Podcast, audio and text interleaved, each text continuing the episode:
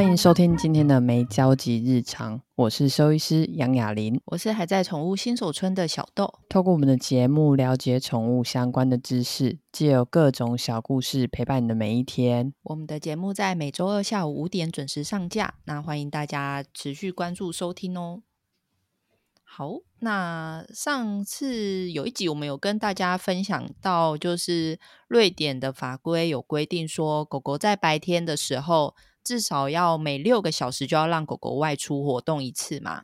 那如果是幼犬或老犬的话呢，就必须要更频繁的在户外活动。所以很多事主都会趁午休的时间回家遛狗。那没有空的事主呢，他们就会去找那种狗狗日托啊，或者是去雇一些工读生或什么的来帮忙遛狗这样子。那在瑞典呢，大部分的事主他们都会跟他们的毛小孩一起去上课嘛。那幼犬从六个月大开始就会有一些专门的训练课程。那很多人去上课的原因，就是为了要让狗狗尽早社会化，那学习怎么跟其他的狗狗和睦相处啊。很多课程呢，主要是要强调是要让饲主去学习这些事情，这样子。那上这些课呢，只是加强狗狗的社交性，但如果饲主能够去上课，就能够更了解狗狗的个性啊，还有它平常的生活习性，也更能够知道怎么去跟狗狗相处沟通。创造他们跟他们的那个宠物之间更好的互动关系。所以呢，我们这一集就整理了一些，也是欧洲在德国养狗需要做的项目。那在收集这些资料的时候，有一些好的部分呢，也可以让呃台湾在台湾的我们做一些借鉴跟参考。那除了瑞典规定狗狗散步的次数之外呢，德国在二零二零年提出的动物福利法改革中，其中有一个就提到说，德国的狗主人需要每天遛狗两次，那每次呢都要持续一个小时。那根据德国宠物产业协会 IVH 的统计数据，欧盟呢有六千八百五十万只狗，那其中德国就占了一千万只。这也使德国成为欧盟的狗狗之都哦。那为什么会提出刚刚我们说的这个法案呢？德国的农业部长茱莉亚·克洛克纳在制定这个计划的时候，他就表示说，宠物不应该被当作可爱的玩具，我们必须考虑它的需求，确保狗狗有足够的运动量。那目前德国最受欢迎的犬种是德国牧羊犬跟腊肠犬，那其次是拉布拉多猎犬。捷克罗素梗犬、巴哥犬，那在德国的养狗标准很高。除了上面我们刚才提到说，就是要花时间散步之外，在德国养了狗狗之后，还需要去做入籍的登记。那要到税务局去帮狗狗做注册入籍。那不管是新生、新领养的，或者是要跟着主人搬新家，他们都一样要跟着人一起去。呃，入籍啊，或迁户籍这样子，那死亡也需要办理出户。那我我想问说，那在台湾养狗跟买狗的做法是什么呢？是不是跟德国有什么差别？好，然后我在回答小豆这个问题之前呢、我想要先就是拍手鼓励一下，我觉得德国政府真的是很有概念呢，就是每一天要遛狗两次，至少持续一小时，你知道吗？这样就符合。至少，比如说他是比较不运动的犬种，或者运动的犬种，他也帮他挑了一个中间值。可是这个这个新闻啊，其实在德国也引起轩然大波，就是你一天遛狗两次，然后大家就会有人说：“可是我狗不用遛哎、欸。那啊，可是可是我觉得我家狗关节不好，不能走太久，或者甚至说啊，这样会很花时间。还有一些人比较就是奸诈，说我有没有遛狗，你怎么知道？对。所以这个议题其实在，在在德国其实吵的就是沸沸沸沸扬扬的。嗯，好，我们回到刚刚讲说，德国需要养狗的时候需要就是注册入籍。其实，在台湾没错，你养狗也是，不管是你买狗或者是领养狗，你一样要进行宠物登记。那其实这个是有法条规定的哦，是因为《动物保护法》的第十九条第二项的规定。宠物需要在宠物登记站办理身份登记。那你要登记身份，像我们人出生，那就会直接登记嘛。但是因为狗的部分，你必须要做记录，所以狗会植入晶片。你必须要植入晶片，你才可以进行身份登记。那植入晶片当然就比较方便管理，但还有一个很重要的目的，之前都有跟大家提到，万一你的宠物走失了。然后，或者是有不管是虐待或弃养事件发生的时候，你就可以快速的找到事主。意思是，这个狗如果它在街上流浪，那如果它可能是原本有事主的，那它是被弃养了，那你扫了晶片，就可以很快的第一时间就可以联络到事主。然后，像我举个例子哈，我家狗美宝，它也是认养的。那所以它其实之前它的晶片是被登记在爱妈的身上，所以我们宠物它就要把这个宠物转移到我身上，不然万一美宝走丢了，我先讲它没有走丢过，好，然后如果它走丢了，它就会只只联络到它前面的爱妈，如果爱妈爱妈没有接电话，没有联络到，那就会联络不到，所以即使你是人。认养中，从中途认养狗狗，你一样要办理宠物登记站，那就会有一个登记的转让费一百块而已。对，我这边也要讲一下，就是台湾其实跟德国比较不一样啊，就是就是基本上就直接做，就是有打晶片，然后进行宠物登记。但如果你带着狗狗搬家、迁户籍啊，然后甚至宠物过世也不会除户，就是。在德国，你搬家，你就会连同你的狗狗一起登记说，哦，你从柏林搬到了慕尼黑。但是在台湾不会，你从台中搬到台北，基本上你不需要做这样的迁移动作。德国宠物过世之后，他们其实就会立刻办除户。在台湾的部分，其实大家也比较没有习惯办除户，基本上其实要除户的哦，是因为之前就是嗯，狂犬病这几年在台湾其实开始发生了。所以政府就会很认真的提醒大家说：“哎，要记得打狂犬病。”然后就会有主人拿着单子或者拿着简讯来到动物医院说：“哎，啊，我狗都死了，我我是要打什么狂犬病？”你就会知道说：“哎，其实是因为大家没有做除户的动作，所以你才会政府也不知道你的狗死掉啦，他只知道你的狗有登记。因为然后主就有主人说：‘你算一下这个日期，这个我这样我家的狗这样年纪要三十岁，这样合理吗？’”但是，你你有懂意思吗？就是你其实还是把整个流程做完，我觉得才会方便政府去做事。在德国的部分呢、如果就是就是如果你要一起签，也要全部一起迁户籍，让小豆来说明一下德国为什么要这样子移动好了。嗯，因为。德国呢，他们为什么要人迁户籍，然后狗狗也要一直也要一起跟着迁呢？主要是因为德国每一个城市的狗狗税不同。那狗狗税的德文，我们请雅玲先来帮我念一下。好，我们来念一下狗狗税的德文，它叫做 Hundesteuer，就是 Hund，就是 Hund，就是狗的意思。它是两个单字组成的狗，然后 t o y e r 就是很贵。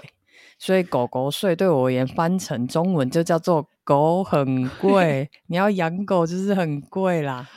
然后那顺便跟大家科普一下，如果你去德国，你想要杀价，就是哦你你想要看到这个东西，你好想买哦，他讲的价格，然后你就你想要杀价，你就可以说 this ist zu teuer，就是说啊这个东西很贵啦。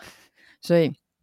所以就 跟大家科普一下，teuer 就是很贵。狗很贵，然后就是需要缴狗狗税。嗯，然后我想问一下，所以小豆狗狗税需要每年缴吗？还是我买一只就缴一次就好了？然后狗狗税大概多贵啊？呃，根据手上的资料哦，就是德国的大城市啊，首都法兰克福、柏林、慕尼黑，一只狗狗的税呢会从九十到一百二十欧，那折合台币呢大概是三千一百五十元到四千两百元。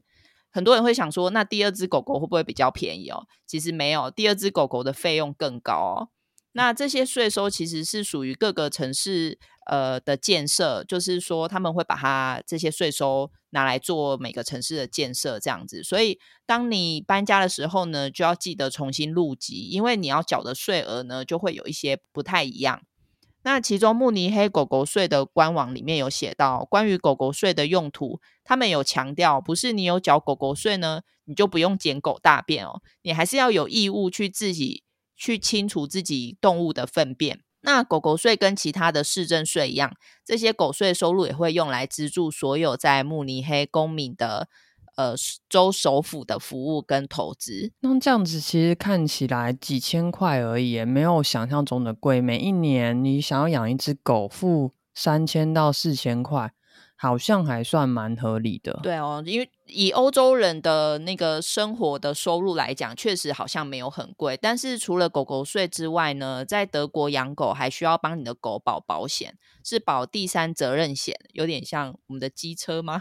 第三者责任险哈，如果狗狗造成他人的生命或财产损失呢，保险就会理赔给受害者，这样子。嗯、的确，在台湾其实宠物保险就是宠物保险会有几种，一种是宠物本身的医疗费用的保险，但现在也很多都包含宠物侵权责任险，就是你刚刚提到的第三责任险。如果万一你家的狗狗，就是咬伤别人了，或者是我刚好看到一个新闻，就是有一个人骑机车在路上，有一只黑狗突然冲出来，然后撞了，害他摔车了。就一查，发现那一只狗是有主人的，所以它主人就要负责赔偿的一个动作。对，然后。目前台湾，嗯、我觉得保险这件事情，宠物保险这件事情，在欧洲跟美国其实制度比较健全，也发展的蛮蛮好的。但是在台湾，其实这几年有七家保险公司陆陆续续都有推出宠物保险。然后，如果你家的狗，就是因为就是它它它就是不受控嘛，那万一它就是咬伤别人，或者是造成别人的生命财产损失，它的保障额度也蛮高的，有五十万到两百万不等。但我必须说，我最后我就是要做这个资料的时候，最近又在查一下，想说，哎，那来看一下，那看一下这些保险公司的差异好了。最后发现，其实最后这些宠物保险只剩下两家，就是不确定是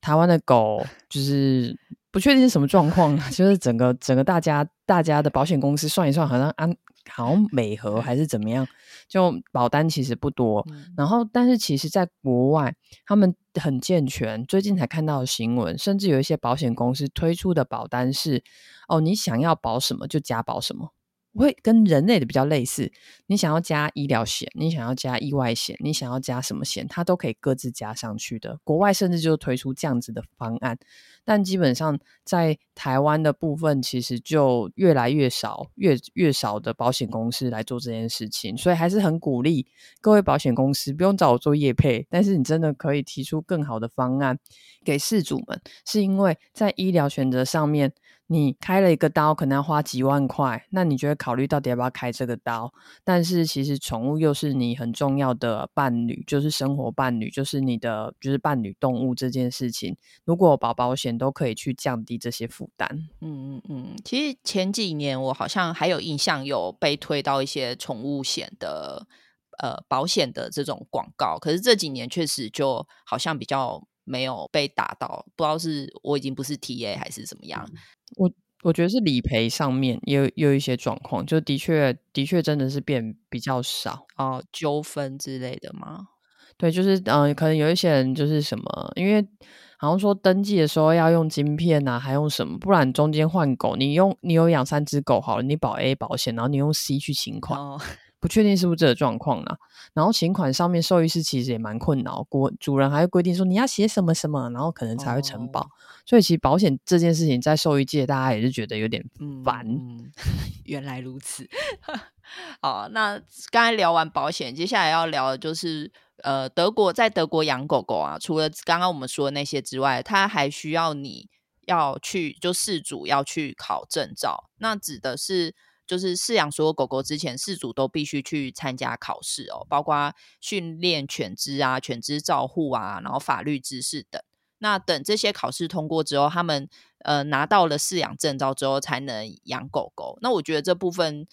这在台湾要推行就真的蛮困难的。这跟考机车，刚刚我们还说那个第三责任险跟机车一样，这也跟 要骑机车前也是一样，要先去考证照。对啊，你不觉得这样子其实才比较合理嘛？就是你要你要骑机车嘛，我们用机车举例，你要骑机车，你要了解机车的油门在哪里，你吹很大力可能会发生什么样子的情形，让机车可能要换机油，要用叫什么加什么东西，就像狗一样啊。你要知道它的这些喜好，然后你要知道你怎么去，就是算是跟他一起和平相处，让他动起来，让他动起 来，要怎么让他动起来？让什么怎么样让他停下来？对啊，那比如说你想要让他动起来，你就要养一些比较活泼的狗，像是杰克罗素，那他可能叫做停不下来，还不是动起来。那你想要养一些比较冷静的，比如说他很爱跟你作对的，像是柴犬啊，因为他真的很聪明，所以他就会想跟你作对。哎，小豆，我今天这一集。我觉得我在夸奖柴犬，好啊，然后那我讲一下，我真的觉得在台湾虽然没有考试，但我其实会蛮蛮推荐政府要做这样子的推动，因为考考试通过才能养狗是一个蛮好的一个状况。其实这件事情在台北市动保处有做了，就是。不是全台湾都有做，是台北市动保处有做，就是他会针对于饲主要认养狗，而且是在今年七月，他才设置了一个叫做动保小教室。如果你想要养动物，那你可以先到动物之家，跟想要哦你喜欢的这些毛孩有一点互动，有点像相亲呐、就是哎我喜欢这只，那我就先跟他一点互动。那你真的有意愿饲养，那你就是可以到就是台北医大。然后它会有线上可以观看的这些毛孩的这些课程，那包含哎有一些相呃基础的基础的知识，然后包含很多医疗知识，就像我有遇到，嗯，有一次有一次在动物医院，就是主人就是助理跟他讲说，哦，你要用那个心丝虫预防药，然后主人一副说那是什么？可是他那只米格鲁已经养八年了，我只能说他非常的幸运，没有在。这几年当中得到心丝虫，但是主人对于心丝虫要吃心丝虫预防药这件事情没有在他的脑袋里面。那不是一定是要业配产品，而是因为台湾的蚊子带有心丝虫的几率比率是很高的，所以当你会被蚊子咬，你家的狗一样会被蚊子咬，甚至猫一样也是。就是研究指出，其实有百分之二十的狗都有心丝虫的状况，所以你会发现，哎，它其实比例是很高的。百分之二十指的是说，没有用心丝虫预防的药的狗，有百分之二十的机会是会得到的。然后，所以我觉得这些课程是蛮好的。那我没有特别去看台北市动保处的一些课程细节啦，但是他有提到说，就是基本上你要养一个猫小孩，你应该要做的准备。应该给他怎么样的空间？要买哪些东西？那你把它带回家的时候要注意哪些的事情？因为这样其实比较可能降低弃养的可能。因为有时候小狗养回去带回去，你就是因为看它可爱嘛，但你不会看到它破坏的那一面。它只会在你家里拆沙发，它可能在收容所的时候看起来是比较乖的。然后，所以其实都有这些课程。然后，但是我必须说，最后那个时数。现场完成认证时数一个小时，你就可以认养猫小孩。我必须说，很多东西没有办法在一个小时里面讲完。就是我个人是觉得有做这件事情有一个开端，已经蛮不错了啦。但是目前的上课时数我觉得偏短。嗯，对啊，而且感觉是好像是要认养动物才要上，对不对？如果他是去买动物，就没有被强制要上这个东西。对，是的，现在目前台北市动保处，它就是因为是认养的机构，所以它就是认养，嗯、然后你要上一个小时才让你养动物。但如果你只是去外面的宠物店去买的话，那基本上不会有这样子的条件去上课。其实那个很多家长都会说，就是他们家的小孩都会吵着说要养动物，然后有时候家长就会比较冷静派，他们就会知道说养动物其实需要准备很多。东西，所以他们都要一直努力的劝说他的小孩说啊，不适合养，不要养啊，什么什么之类的。那我觉得在养动物之前，也是可以先让他们先听我们的节目，这样子。我们有几集就在讲养动物需需要先准备什么，还有像如果是有养品种犬，就可以发了我们的品种犬系列哦，让中间业配一下自己这样。好，再我 回来哦，讲那个，其实，在德国啊，它不只是。饲主需要上课，其实连狗狗都要一起去上课哦。课程还包含就是有幼犬训练跟青年犬的训练两个阶段。那其中就当然也包含了，就是我们常很在意的，就是狗狗不要乱吠叫啊，然后不会乱闯红灯啊，还有乖能够乖乖坐在自己家里的交通工具，或者是嗯、呃、如何去搭那个大众运输工具之类的哦。我真的觉得这个上课内容是蛮好的，不要乱叫啊，然后不要闯红灯。哎，拜托，狗是红绿色盲，哎，它真是真的真的不没有办法看红绿灯的。然后安安稳稳坐交通工具，我就是在想到我之前在德国交换学生的时期啊。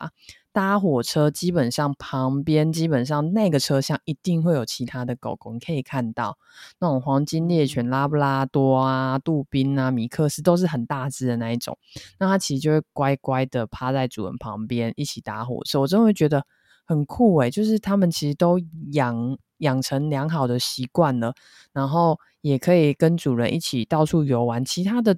一般的人看到这些狗也不会有很有嫌恶，我会觉得他们的狗狗友善的程度是蛮高的。嗯嗯，他们都是经过良好社会化的狗狗。没错，社会化很重要。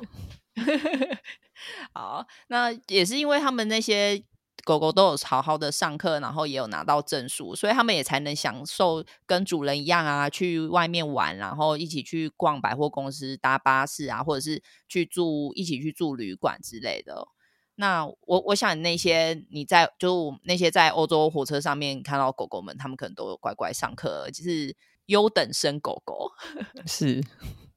好啦，那。今天节目就分享到这边哦。其实台湾也有跟一些狗狗税有关的讨论啊。那我再整理一下，如果可以整理出一点什么的话，我们到时候再开一集跟大家分享这样子。那大家如果有任何想知道宠物相关的议题，就欢迎留言给我们。那如果有在 Apple Podcast，请划五颗星留言给我们鼓励。那也可以把我们节目分享给有兴趣的毛爸毛妈们，或者是没有机会去上课的毛爸毛妈们。他们就可以听我们的节目来学习一些跟宠物相关的知识。那也可以在粉丝我们的粉丝专业留下你想要知道的事情，然后我们会整理，到时候会找一集，然后回答大家这样子。那我们期待下次见喽，拜拜，拜拜，期待我们的狗狗都可以一起搭火车。